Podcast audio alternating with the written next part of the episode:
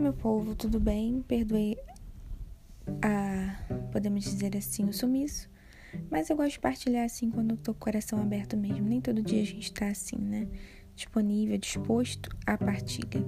E aí eu venho falar aqui com vocês nesta praticamente sexta-feira, falta pouco para o sextou, como dizem os jovens, e também não os jovens. Tem muita gente que usa essa, essa como é que fala, gente? Essa gíria, né?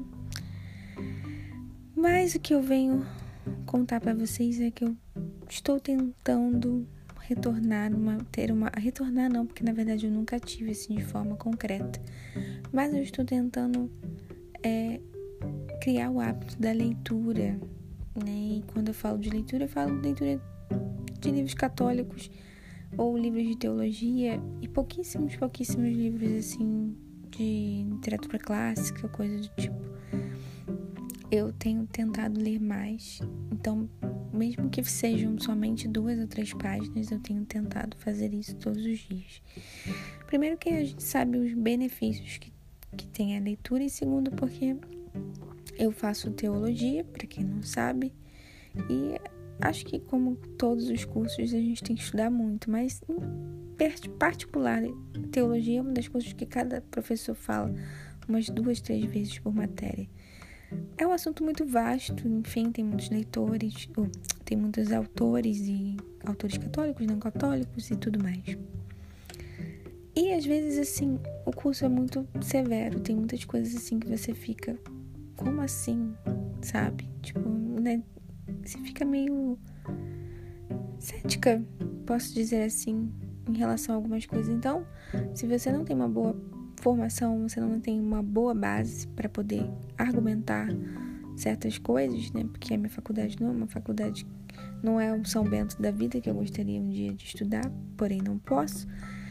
Então tem coisas que a gente precisa meio que pisar em ovos e com muita calma, entendeu? Muita calma, muita calma, muito. Pera aí que eu vou dar uma olhadinha no livro aqui. É basicamente isso. Ela é considerada uma faculdade progressista, podemos dizer assim, mas eu não gosto muito desse termo, porque acho que você encontraria isso em uma maioria dos cursos de teologia espalhados aí pelo Brasil. É uma coisa normal, entre aspas, né? É uma coisa que a gente tem que lidar diariamente. E o grande pulo do gato, como podemos dizer, é fomentar o hábito da leitura e da leitura de bons livros, bons autores, São Tomás de Aquino, Santo Agostinho é, alguns clássicos de, de história da igreja, de mística, vida dos santos. Eu ainda tô descobrindo esse mundo de teólogos. Ainda tem nomes que são muito difíceis para mim, né? Ou que eu não consigo pronunciar, mas eu tô aqui na minha cabeça falando vários deles e eu não quero errar, né? Porque é chato. Enfim, eu sei que eu estou criando o hábito da leitura, uma coisa que é muito importante na vida de qualquer cristão. Não dá para ser católico, minha gente, se a gente não lê. Não dá, não rola. Porque é só através da leitura mesmo que a gente vai ter um embasamento profundo sobre a nossa fé. E aí você pode me perguntar, tá bom, mas por onde eu começo? Comece pelo catecismo. O catecismo não é um livro só de consulta. Também, claro. Mas ele também pode ser lido como um livro de estudo. Você pode fazer uma programação de estudar um ponto do catecismo por dia. Você não vai levar de, de 10 a 15 minutos para estudar. A grande questão é que a gente tem que estudar, minha gente, porque se a gente não estuda, a nossa fé vai ser sempre superficial e baseada em sentimentos e sensações. E isso normalmente é muito passageiro. Isso não faz com que a gente possa um dia, sei lá, ser martirizado é, e firme, inabalável para o martírio. Só, só com muito estudo, com muita formação, é que a gente vai entender a grandeza e a dimensão do que é ser católico. E é muito triste a gente ver muitos católicos aí que não fazem, não forçam, não se forçam, não, não procuram estudar.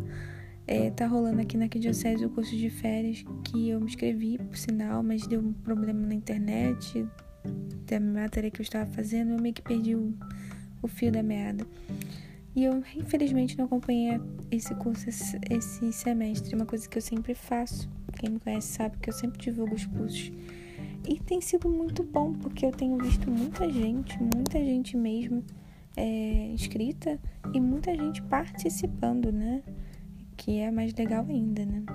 Então eu fiquei muito feliz porque ainda assim a gente vê muitas pessoas buscando a conhecer a sua fé. Então eu te recomendo, é que é o que eu vou recomendar para mim, vou recomendar para você, que você leia por dia pelo menos cinco páginas de um livro. E você pode intercalar um livro de espiritualidade, um livro de formação e um livro de bio, biografia, tipo a vida de um santo. Tipo, podemos falar de História de uma Alma, de Santa Teresinha, que é um clássico, é um livro profundo, profundo demais, gente. É um um livro que você tem que beber com muito cuidado para você não perder os detalhes. A gente só cresce na nossa fé católica conhecendo a vida dos santos, o que eles fizeram, como fizeram, como eles conseguiram lidar com o pecado, com a tentação, com os anseios da humanidade, do seu tempo. Porque a gente acha, ah, mas isso é coisa de 200 anos atrás. Meus queridos, eles viveram os mesmos anseios que nós vivemos. É a única diferença é como e qual a tecnologia que eles usavam, mas os anseios, as heresias, as contradições, os montes de opiniões existiram sempre e vão existir sempre, só que com nomes diferentes. Então nós temos que estudar, nós temos que nos aprofundar. Então, para quem não está me escutando aí e não sabe por onde começar, comece pelo catecismo. Escolha uma vida, uma, uma biografia sobre um santo que você gosta né, que você já tem vontade de conhecer, vai inserindo algum livro de formação. O professor Felipe, Aquino tem alguns uns livros muito interessantes, que são livros mais introdutórios. É, você pode escolher um assunto. Ah, eu quero falar, quero saber mais sobre castidade, sobre teologia do corpo. E aí vai procurando, vai pesquisando, né, sobre esses esses autores que vão te ajudar na sua formação. Mas o importante é a gente caminhar, a gente conhecer essas, esses livros, esses autores, para a gente poder ter uma fé mais concisa, mais, mais forte. Eu vi hoje um, um texto falando sobre o martírio das Carmelitas na Revolução Francesa. Queridos, eu queria ir para o martírio com aquela doçura, amor e certeza do céu. E só teremos isso quando a gente consegue alcançar é, a profundidade da nossa fé. A nossa fé é linda. Ser católico é lindo. Mas a gente precisa estudar, a gente precisa aprofundar.